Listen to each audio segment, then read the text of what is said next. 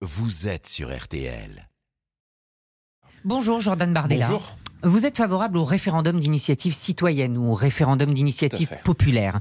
Alors, je n'ai pas très bien compris sur la peine de mort. Marine Le Pen dit qu'à titre personnel, elle est contre le rétablissement de la peine de mort, mais elle n'est pas fermée à un s- référendum sur le sujet. Il n'y a pas de débat interdit, dit-elle. Donc, si vous arrivez au pouvoir, est-ce qu'il sera possible de revenir sur l'abolition de la peine de mort?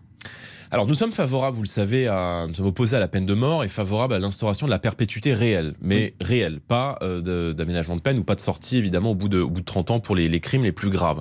En revanche, ce que nous défendons, c'est l'instauration dans la Constitution du référendum d'initiative citoyenne, c'est-à-dire qu'à partir du moment où les Français, le peuple français, veut se saisir d'un sujet qui peut être un sujet de société, eh bien, euh, il se réunit, 500 000 signatures et euh, cela déclenche un référendum.